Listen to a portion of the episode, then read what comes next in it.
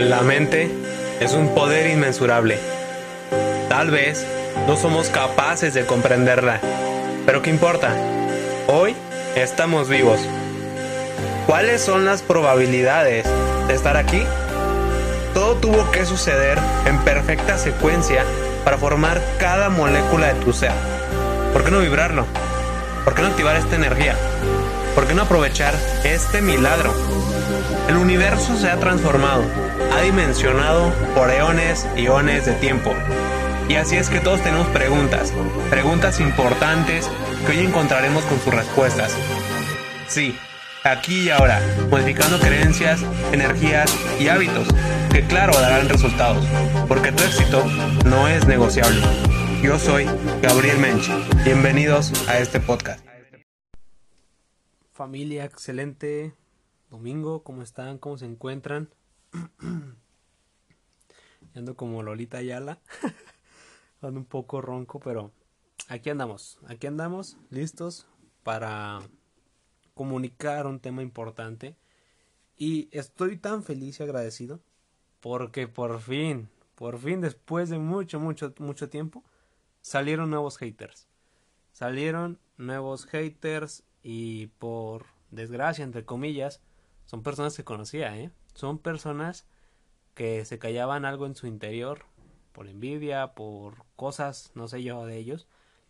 Y bueno, quiero contarles, a base de esta experiencia que tuve estos días, porque personas que yo conozco, que eran pues no tan cercanas, pero sí interactuábamos muy común, este empezaron a criticar de alguna manera como desde una posición muy egocéntrica, de alguna manera como de una posición ofensiva, eh, no lo sé, era muy, muy rara su conversación y su, manera de decir las cosas, me explico, entonces quiero tocar un tema uh, para muchos de ustedes que les puede ayudar, que están empezando emprendimientos, si usted ya tiene un negocio exitoso y genera millones, pues creo que este no le podrá eh, servir de mucha utilidad, pero pues quédese para aprender algo nuevo, ¿no? Entonces, el tema de hoy se gana ganar más dinero. Ganar más dinero. En uno de mis podcasts anteriores eh, comenté que un multinivel relativamente es bueno, pero no es un emprendimiento. Me explico. Unos enganchados por ahí de, de ese tema. Cuando esas personas venden un multinivel como un emprendimiento, nada más yo me pongo a cuestionarme. ¿Un emprendimiento en realidad qué es? O sea, yo te quiero preguntar a ti, ¿para ti qué es un emprendimiento? Y un empresario versus un emprendedor hay mucha diferencia, muchísima diferencia y una línea bastante marcada entre los dos, entre un emprendedor y un empresario. Normalmente el emprendedor siempre hace las cosas por pasión, desde cero, desde constancia, desde ideas, desde el amor, desde algo bien chingón de otra, de otro sistema de ideas. Y un empresario siempre lo hace con la intención de ganar más dinero y ya está. No hay más. Te puede apasionar lo que hagas para ganar más dinero, pero ya está, no hay más dentro de ese juego. Muchas de las veces, un empresario busca también a la de chingar al otro. En muchos empresarios que he conocido, eh, con los que me rodeo, son de ganar, ganar, pero muchos que he conocido siempre van a la de chingar al otro. Nunca hay un ganar-ganar con otros empresarios. Con un emprendedor siempre hay un valor mutuo en el cual se aporta en valor, en ganancias, en productos, en clientes, en networking, contactos. Hay un sinfín de cosas con un emprendedor. Pero con un empresario creo que la cosa es más limitada. Ahí es ya un capitalismo y ya no un emprendimiento, ¿me explico? Y un emprendimiento real es cuando yo ya filtro esta pregunta con esa pregunta yo filtro si es un emprendedor o va a ser un empresario o una persona que ya nada más busca sobrevivir, ¿no? ¿Harías lo que haces actualmente aunque este no dejara mucha lana? ¿Qué responderías tú? ¿Sí? ¿No? ¿O qué responderías? ¿Harías lo que haces actualmente aunque esto que haces no deje mucha lana? Es, ya sea lo que sea, ya sea tu primer negocio, ya sea tu, tu emprendimiento desde cero, tu bebé, que lo vas formando, le vas poniendo piezas, eh, sistemas y la madre y vas creando un monstruo, una empresa, o una empresa ya constituida que más buscas intercambiar un producto y ganar dinero en esa transacción. Muchos networkers eh, están tan peleados y tan enganchados cuando un prospecto les dice que es una pirámide, se enganchan, se emputan, pelean. Eh, otro, por otro lado, dejan de hablarle a sus amigos que tenían anteriormente. Eh, otros, por otro lado, son más conscientes y no, no hacen pendejadas como esas. Eh, otros networkers venden sus ideas falsas por tal de firmar gente, así como, ay, güey, quiero ganar dinero, que llegue al rango. le quito la gana a este güey para yo llegar a mi rango. Y le vendo humo. O otros, otros networkers y no estoy aventando tierra a nadie, ¿eh? solamente estoy siendo constante y, y claro, así franco, como van las cosas. No me molesta nada en absoluto. Tengo muy bien trabajada mi conciencia para saber qué poder le permito al otro sobre mí y qué no. Entonces yo quiero tomar este tema porque también conozco emprendedores networkers que son extraordinarias personas. No tienen ningún conflicto con nadie, siempre buscan ganar, ganar eh, relaciones, liderazgo, ayudar, ayudar, eh, vender también obviamente, sino pues de qué chiste, eh, crecimiento, compartir, regalar, dar, pero muchas personas están en otro lado. Entonces, esos que conozco que son así muy éticos, muy, muy firmes en lo que piensan y hacen, con congruencia, son muy pocos, ¿eh? Entonces, esto da para los enganchados, para los güeyes dormidos del networking, de nuevo marketing, perdón, eh, porque yo dije en una de mis, de mis podcasts anteriores, les dije, cuando yo estaba en un multinivel, yo dije que esos negocios relativamente son buenos, ¿vale? Hay que saber cuáles, obviamente. En los que yo estuve, creo yo desde mi, desde mi trinchera y mis resultados y los resultados de mis clientes y equipo que son buenos, ¿vale? Ojo, hay muchas empresas multiniveles y yo ya no pertenezco a ningún multinivel, quiero aclararlo porque luego también salen nuevos haters que hijo de perra, haces multinivel, eh, ya aquello y esto y eres estafador y la madre. Ojo, cabrones. Esto va solamente para los que están despiertos, ¿vale? Y el güey que también está dormido, a ver si le cae el 20. En ese podcast yo dije que nada más tú te venden la idea que es emprendimiento, inviertes tu lana en un servicio o producto y aún así trabajas como vendedor. Está bien, desde ahí en ese punto no peleo nada. Está perfecto, está, o sea, el plan es chingón porque das, das menos de lo que vas a recibir, ¿me explico? Entonces, recibes más de lo que diste. Por ejemplo, yo el precio de la educación, a mí dime una mentoría de tanto lana, no te pongo peros. A mí dime un libro de esto y si me sirve ese libro te lo compro, no importa el precio. No importa si hay muchos o hay pocos. Si me sirve ese libro te lo compro. Si un canal de podcast, un canal de sistemas de negocio que es bueno relativamente y que realmente se consigue pagándolo, yo te lo pago. Pero en un multinivel, muchos, te dan ya el sistema de capacitación gratis, capacitación empresarial capacitación de liderazgo, crecimiento personal, tiene un sistema increíble. Yo por eso también me quedé mucho tiempo para agarrar ese sistema a lo que pude y por eso pagaba las mensualidades. Ya no era tanto por vender eh, o por compartir la oportunidad. Yo era pagar la mensualidad y estar capacitándome y usando un producto y otros negocios. Entonces, yo también tenía clientes en una compañía así que nomás me pagaban la mensualidad. Ellos ni usaban el producto y ni vendían el producto. Nada más pagaban la mensualidad por estar dentro de las capacitaciones. Entonces, desde ahí yo no te peleo nada. Yo te peleo cuando tú ya dices que esto es un emprendimiento, pero eres empleado bien pagado de una empresa que no es tuya. Eso ya no es un emprendimiento, es un empleo. O un autoempleo con liderazgo, es un posicionamiento de gerencia, con un poco más de libertad, entre comillas. Eso es lo que me peleaban estos cabrones. Y se engancharon tanto que hasta algunos me bloquearon. y ojalá escuchen este podcast porque no me pueden bloquear del podcast, obviamente, cabrones. Pero aquí les digo algo. Si esto te molesta, deja de seguir y de estar jodiendo y perdiendo tu vida con alguien que ni siquiera le importa, con alguien que no le afecta lo que le dices, con alguien que sigue su vida y sigue creciendo y tú estancándote en las vidas ajenas. ¿Me explico? Entonces, si eres de esas personas, por favor, arréglate con tu paz interior, con tu autoestima y valora tu tiempo.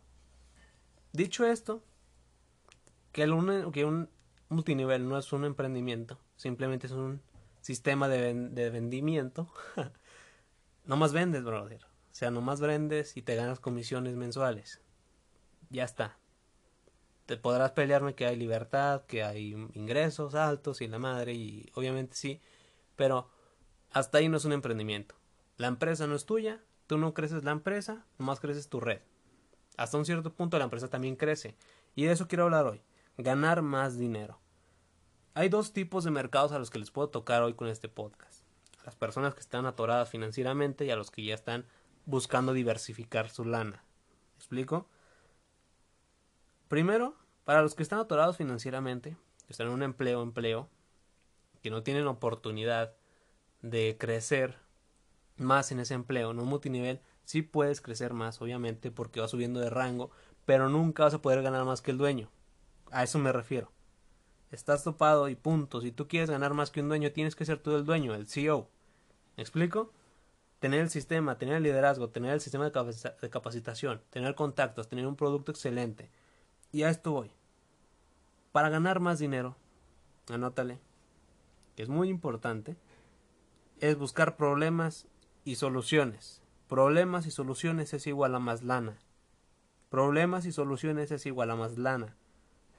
¿Cómo vas a solucionar un problema? Métete a Google. No sabes quién eres, no sabes cuáles son tus dones, te sientes apagado en la vida, te dijeron que eras un bueno para nada, y etcétera, ¿no? Desde una perspectiva diferente, quiero que nos metamos a Google. Métete a Google en este momento, pon el podcast en segundo plano y busca cómo solucionar un problema o problemas para solucionar. ¿Ok? Buscamos en Google problemas para solucionar y te aparecen principales problemas en el mundo. Por ejemplo,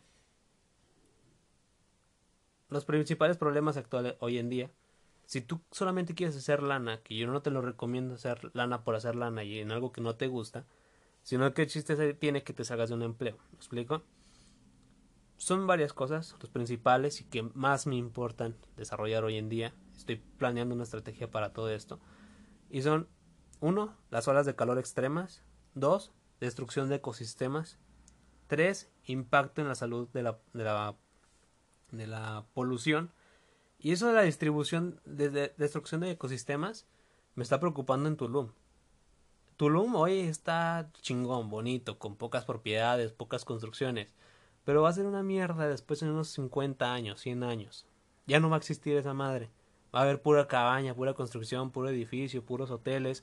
Y toda esa naturaleza que existe hoy, por hacer más lana en bienes raíces, pues obviamente se va a ir al carajo. Si no pensamos en soluciones de esto, puede ser tú bienes raíces, pero construir casas con basura. Construir bloques con basura. No sé cómo. Hay un emprendedor en Monterrey que ya solucionó ese problema y está en proceso. Solamente que es más es un poco costoso ahora. Entonces yo estoy buscando maneras de financiar un proyecto así para darle solución a estos problemas. Un impacto y en la crisis del agua, también hay unas crisis del agua en unas zonas, están todas obviamente en el mundo. Siempre hay un, un reciclaje natural del agua que se evapora, llueve, gaseoso, estado líquido, todo ese rollo. Pero busca soluciones aquí en Google. No sabes qué pedo, quieres ganar más lana ahora, Busca problemas para solucionar en la sociedad, problemas para solucionar en emprendimiento. Si tú eres un emprendedor que quiere expandirse y tiene conocimientos, tiene experiencia, tiene resultados, puede ser un consultor de una empresa y comunica y gana por su don. En principio lo vas a hacer de gratis. Pero si tú realmente te apasiona, ese, esa pasión la haces de gratis, brother. No importa si te pagan o no. Lo que importa es que aportas, si te sientes útil en, el mundo te sientes útil con tus habilidades. Y la gente lo agradece, ya después alguien te ofrece una lana, cobras y ya empiezas a vivir de eso. ¿Me explico? Pero es un ejemplo. Ahora, ¿sabes cuál es tu don? Busca problemas a solucionar en base a tu don. Problemas de comunicación, problemas de sistemas, problemas... Si eres muy sistemático, busca un problema para sistematizar procesos. Procesos humanos, procesos empresariales, algo que te guste. Si eres muy eh, comediante, busca esa, esa profesión en comedia, haz, podcast de comedia, también se puede vivir de podcast. Yo no lo hago, no meto anuncios en mis podcasts, porque pues no, no lo hago por lana. Pero por cada mil reproducciones puedes ganar 300 pesos, que son 15 dólares, por un anuncio. Entonces, Se puede ganar de esto, de comunicar, de ayudar. Se puede vivir aquí en México con dos, tres podcasts a la semana y que tengas más de mil reproducciones. Puedes vivir bien, normal de esto. Para una persona promedio. Entonces, pule esos, esos, esas habilidades. Depende de tu esencia, depende de quién eres, depende de qué aportas. ¿Me explico? Ahora, ¿cómo vas a solucionar un problema? El método para solucionar problemas, yo lo haría de esta manera. Definir el problema. Define qué problema quieres resolver. ¿Eres bueno para resolver? ¿O tienes experiencia o idea o pasión para meterle tu energía, dinero y esfuerzo a resolver ese problema? ¿Vale? Ese es el primer punto. Dos, buscar información al respecto. Infórmate hasta las entrañas de este tema. Infórmate de eso, cómo funciona. Tres, proporcionar soluciones. Haz un esquema de varias estrategias. Cinco, diez soluciones y elijan a las tres mejores o cinco mejores de esas cinco mejores, elijan a una. Si esa primera no funciona, tienes cuatro opciones más. Si no tienes, si ninguna de esas opciones funciona, el ciclo se va a volver, a, repetir. Número cuatro, para solucionar un problema. Elegir la mejor solución, como te comento. Si esa solución hace construir la solución elegida, el problema se va a empezar a solucionar. Va a llevar un proceso, un trabajo de energía y esfuerzo. ¿Me explico? Evalúas el resultado de esa solución si empeoró el problema, si mejoró el problema, si se soluciona el problema para permanentemente, creando un sistema para solucionar ese problema nuevamente en una empresa, en la sociedad, en algo. Y por último, el proceso siempre se va a repetir.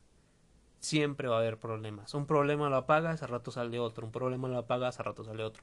El chiste siempre constante para ganar más lana y para seguir vivo y no aburrirte en la vida es solucionar los problemas que salen.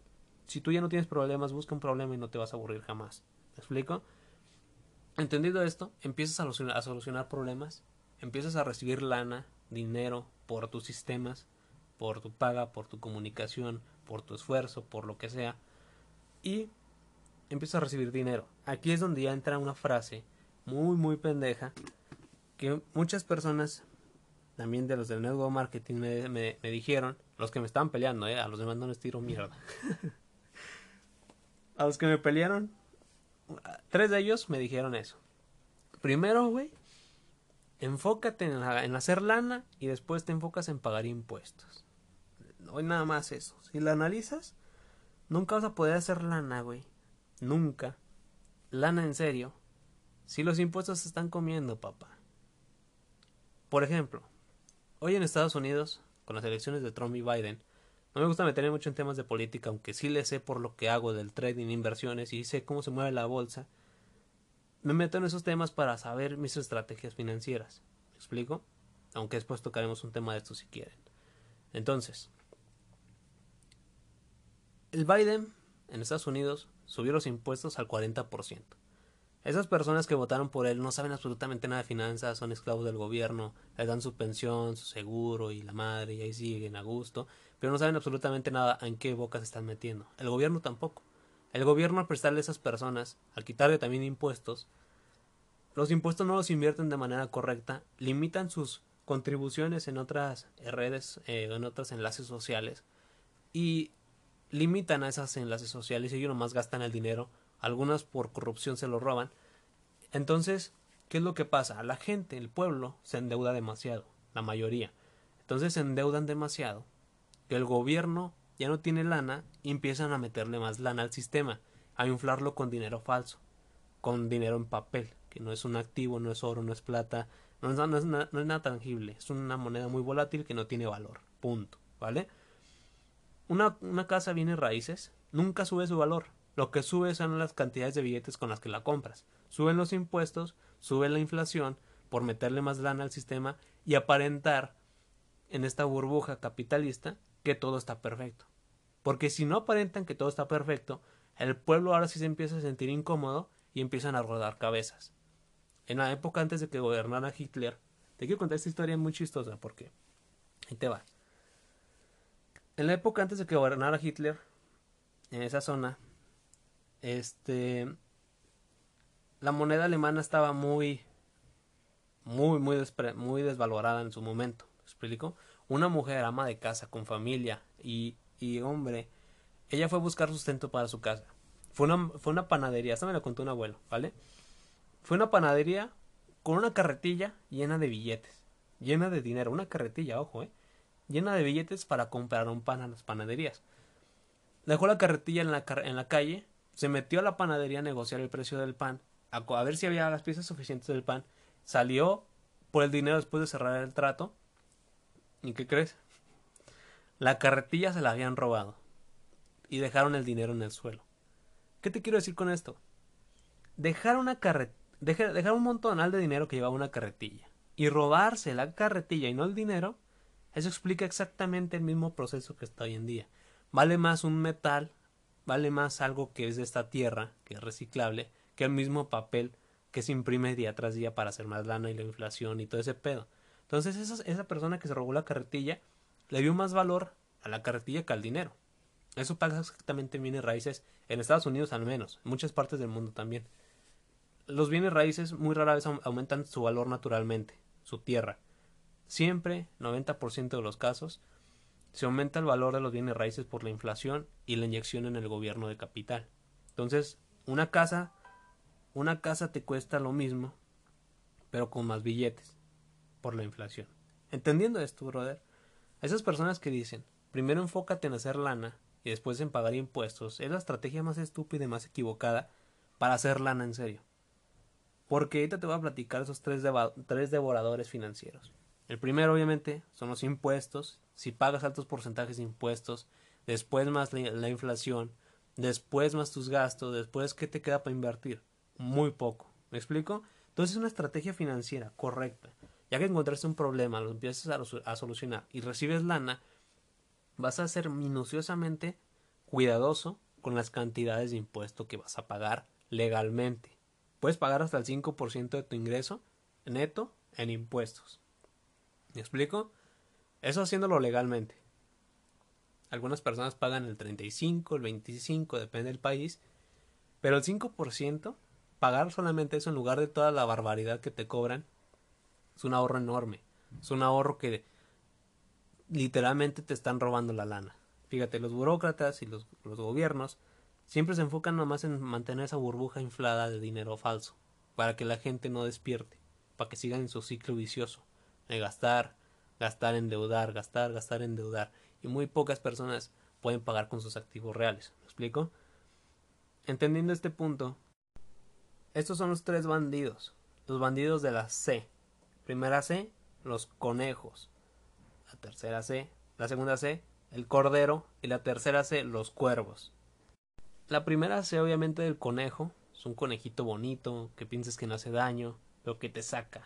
O sea, te le das alfalfita bonita y ahí vive, ¿ah?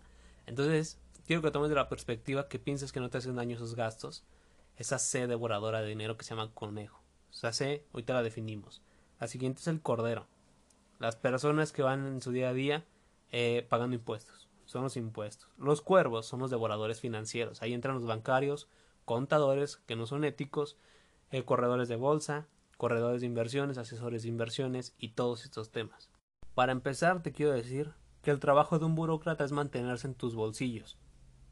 De manera legal, obviamente con los impuestos, agarrándote poquito. Y tu trabajo, primero va a ser buscarle trabajo a tu dinero, que tu dinero empiece a trabajar para ti. Y tu segundo trabajo va a ser que tú le pagues menos dinero a los impuestos que te roben menos lana con los impuestos. Obviamente es una contribución social y hace que el sistema funcione, pero algunos güeyes sí se pasan de lanza. Entonces tienes que ser muy cuidadoso con este tema. Los consejeros bancarios, los bancos, la creación, los bancos se crearon para empezar, para proteger el dinero de los burócratas, para proteger el dinero de, los ladrones financieros y para proteger el dinero de ellos mismos, no de sus clientes. Una persona que es un banquero, un asesor financiero, Normalmente son vendedores. Son vendedores que buscan eh, venderte una tarjeta de crédito porque ganan comisiones, eh, venderte un servicio un seguro, venderte algo, algo, algo siempre te quieren vender. O asesorar que inviertas en sus negocios, en sus inversiones bancarias, aumentando así el apalancamiento del riesgo. Te la venden así como también me vendían. Unas personas vendían el multinivel de manera falsa, diciendo, mientras más inviertes, más ganas. Güey, eso es una manera tan estúpida para empezar de hacer trading, invertir más y, ganar más. Se me hace que es... Lo dicen por eso porque no se saben apalancar. no saben aplicar el, apalancamiento a su favor. El apalancamiento es hacer más con menos. ¿Explico? Eso lo aplicas para donde sea. Con el dinero ajeno de los bancos, con préstamos, con hipotecas, con propiedades bienes raíces, con el trading, los brokers te ofrecen un apalancamiento y tú sabiendo qué hacer con ese activo, obviamente disminuyes muchísimo el riesgo cuando lo conoces y tienes el control de tus emociones y del activo. ¿Me explico? Por ende haces más lana, ¿no? Ese es un mito, de que mientras más inviertes más ganas. Obviamente en porcentajes la, la cosa cambia, pero es lo mismo el 5% del 100 que el 5% de un millón. El porcentaje nunca cambia, es el 5%. El apalancamiento es el que aplicas a tu favor, aumentándole el interés compuesto. ¿Me explico? Y por último, en los cuervos están los corredores. Los corredores son asesores financieros, normalmente vendedores de acciones, y no son hábiles haciéndose ricos en las finanzas, nomás vendiendo. Y ustedes saben que yo sigo mucho a Warren Buffett, ¿verdad? Entonces, él tiene una frase que me encanta, siempre la aplico a mi favor. Cuando alguien me quiere vender algo, yo veo exactamente qué es lo que me está vendiendo y cómo me lo quiere vender. Los corredores en Wall Street, Warren Buffett dice, en Wall Street es el lugar donde la gente viaja en Rolls Royce para recibir consejos de gente que viaja en el metro. ¿Me explico? Te lo repito. Wall Street es el lugar donde la gente viaja en Rolls Royce para recibir un consejo financiero de gente que viaja en el metro. Literal. Así es la cosa. Así es la cosa. Ellos nomás buscan sacarte lana con una cortina de humo. ¿Me explico? Entonces tú tienes que ser extremadamente cuidadoso para no ser un corredor de bolsa que te venda humo. Ejemplo, a ellos se les llaman corredores porque simplemente están más apurados financieramente que tú. Así te lo pongo.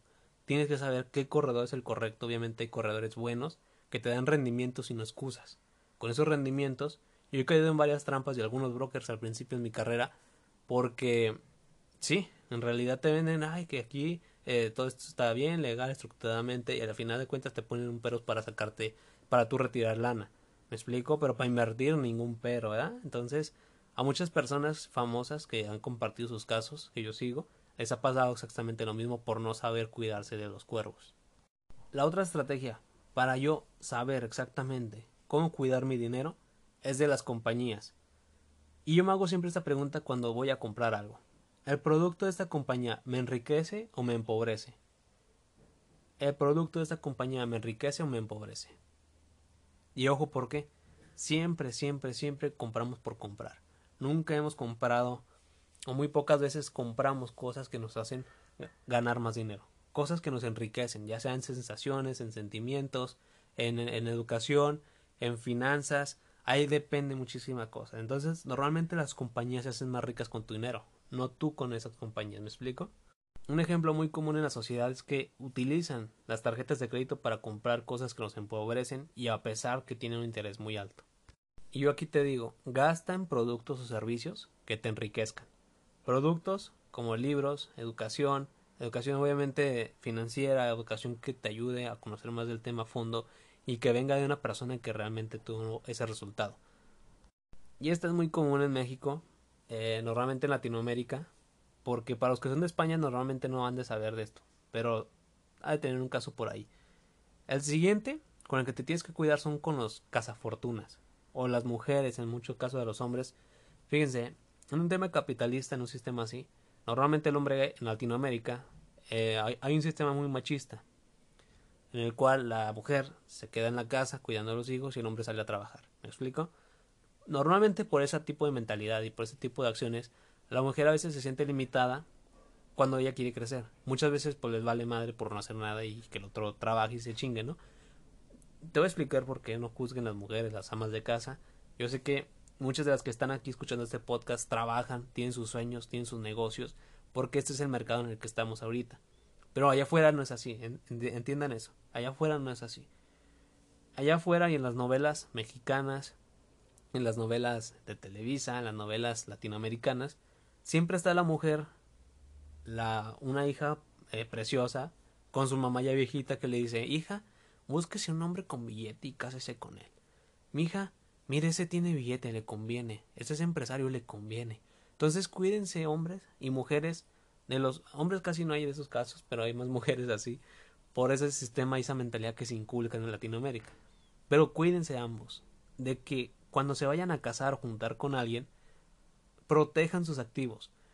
Aquí en Latinoamérica, normalmente en un divorcio legal, eh, se, se, reparten los 50% de los bienes. El hombre construyó muchas cosas, la mujer se divorcia por se casa por interés, al casarse al mes o al año se divorcia para quitarle el 50% de todo eso. Y eso sucede mucho, le ha pasado a varios amigos. Entonces, yo lo que hago, y les he dicho, y yo lo que haría, no, no estoy casado ni nada, pero elegiría obviamente perfectamente a una persona que también tenga la misma mentalidad que yo, metas iguales o más grandes que las mías, eh, que tenga la misma grandeza y la misma hambre para salir adelante, que tenga esos hábitos también. Esas mujeres y un hombre así hacen equipo, un equipo al cual impulsa una familia increíble. Y tengo mentores así muy buenos, por ejemplo está Master Muñoz con, con su esposa, eh, Anthony Robbins y muchas personas más que hacen eso. O sea, se casan con personas que piensan iguales que ellos y no por el interés. Pero si tu caso no es así, yo lo que haría en un contrato de matrimonio es proteger tus bienes. En caso de divorcio tú no le vas a dar el 50% a otra persona. Y no es algo así que tú piensas, ay, güey, pues ya estoy pensando en el divorcio, apenas me casé. No. Simplemente es una estrategia financiera. Es una, para que seas más astuto y no te den la cara de pendejo. Para cuando ellos, ellas eh, se molesten por cualquier cosa, tóxicas o celosas, y lo hacen de agrede para a veces hostigar al hombre o molestarlo y que se haga el divorcio y peleas, para luego despojarlo de sus bienes. Así es en Latinoamérica. Entonces, tienes que tener la pila bien puesta, el foco bien, bien prendido para detectar a esas personas y proteger tus bienes de eso. Y aquí viene uno que son los conejos, que son los cuñados, los cuñados, los amigos, eh, personas así que ven que te va bien y empiezan a aparecer ellos, empiezan a aparecen los buitres, no dirían por ahí. Esto lo dice mucho Robert Kiyosaki. Aparecen los buitres cuando te ven subiendo de nivel. Y ser rico de la familia es increíblemente costoso cuando está rodeado de personas carnívoras de esa manera. Cuando yo tengo varios amigos también que les ha pasado. A mí lo personal mi familia no es así. Pero honestamente hay personas que luego luego ven que a alguna persona de su familia le va bien y empiezan a, empiezan a sangrarlo. Ay, güey, ya te está yendo mejor. Y aquí el pobre, ya te olvidas de los pobres. Ay, que aquello y frases, frases tontas que he escuchado por ahí. Y entonces caen en ese estado en el cual ay, pues, mi mamá me pide tanto para esto, para esto, para esto, para puros gastos y en realidad no, no lo necesita. Pero como ve que le va mejor a una persona, pues le empieza a sangrar de eso. O aún peor. Me tocó un caso cuando una, cuando una persona murió. Eh, era una persona muy solitaria. Era una persona muy solitaria con mucha lana. Y él era solitario por gusto. O sea, no era así que, ay, solitario porque él se apartó ni nada. O sea, era solitario en una manera social. Era un poco sociable, pero tenía buenos contactos. No era muy conector con su familia externa, familias lejanas. Pero cuando esa persona murió, pues obviamente fuimos sus amigos cercanos, fuimos personas que nos, que nos conocíamos, que convivíamos más al día a día. Pero también aparecieron personas que ni siquiera él conocía de su familia. Aparecieron esos buitres viendo a ver qué les toca de lo que él dejó en muerte. ¿Me explico? De que lo que él construyó en su vida, a ver qué les toca de herencias, a ver qué les toca de, de algo de lana, a ver qué les toca. Fueron nomás a eso. Y es tan, tan pinche triste porque ahí nota la mediocridad en Latinoamérica y en la familia el pensar de esa manera que, ay, pues no, no, no me dejó herencia, por eso estoy jodido. O te dejan herencia y te le hacen su madre porque no te enseñó a trabajar con educación financiera. Entonces yo prefiero un legado que una herencia. Yo prefiero un legado de aprendizaje, un legado de valores, un legado de ética, un legado de, de, esos momentos en los que te saben a gloria. ¿Me explico? Un legado de esos momentos en los cuales tú dices, aprendí un chingo de esta persona que acaba de fallecer. Gracias por enseñarme estas cosas. Porque esos valores son eternos. Y las herencias normalmente no. Entonces, siempre hay peleas en las familias. Algunos se dejan de hablar por pelearse por la herencia. Y yo lo que haría en mi caso, si llego a fallecer, es dar un testamento en vida dejo un testamento con una persona, obviamente que se especialice en esos temas, asesora, asesorarme bien de eso, qué pasa cuando después me muera, y después de mi muerte aún yo tener el control, porque está en papel firmado legal, explico, y no perder el control cuando una persona fallece y todos empiezan a arañar como gatos, que tierra me toca, que aquello, que esto, entonces dejen un testamento, tengan el control aún después de su muerte, tengan el control de sus activos aún después de su muerte, para evitar esos pedos en la familia, para evitar esos problemas en, en la sociedad. Entonces, a las personas que realmente pues nunca les hablaron, que nunca se parecieron, pues esas no. Entonces, yo lo que haría es, con las personas que siempre estuvieron apoyándote en los peores momentos son las que más merecen. Entonces, creo que ese punto va por ahí. Y esta experiencia le acaba de pasar a mi hermano, con los consejeros legales. Mi hermano eh, tiene un emprendimiento con un amigo también socio. Entonces ellos dos hace poco tuvieron unos problemas legales con unas empleadas. Entonces se salieron las empleadas.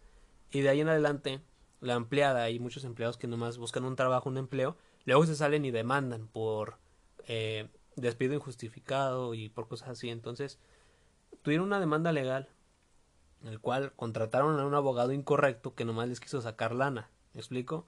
No los ayudó ni siquiera en el caso, ni siquiera con los papeles legales, ni absolutamente nada.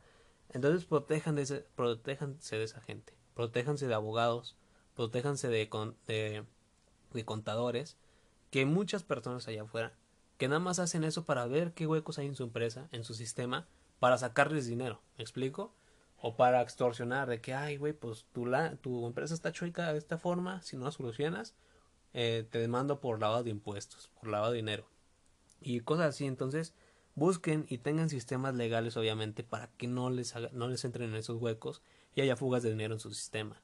No dejen que el dinero pase por las manos incorrectas en su empresa. Tienen que tener un sistema bien estructurado para que el dinero obviamente entre en la caja del flujo, de ahí dividir en dividendos y lo que se reinvierte ya después eh, por emergencias del futuro ahorrarle a la empresa. Me explico para una reinversión de, crisis. Entonces, son muchos temas que puedes desarrollar en este tema, pero protéjanse de esa gente. Si eres un abogado, no seas tan gacho, güey. O sea, sé ético. Y si eres ético, felicidades. Pero si no, algún día va a haber un pedo muy grande que mucha gente les ha pasado. Y a un familiar, un padrino, un paz descanse, abogado. Y por hacer, por hacer el bien, uno no, uno, una persona que él enjuició no le gustó y lo mandó a matar. Entonces, ahórrense esos problemas haciendo las cosas bien, gente. ¿Vale? Eso es todo, gente.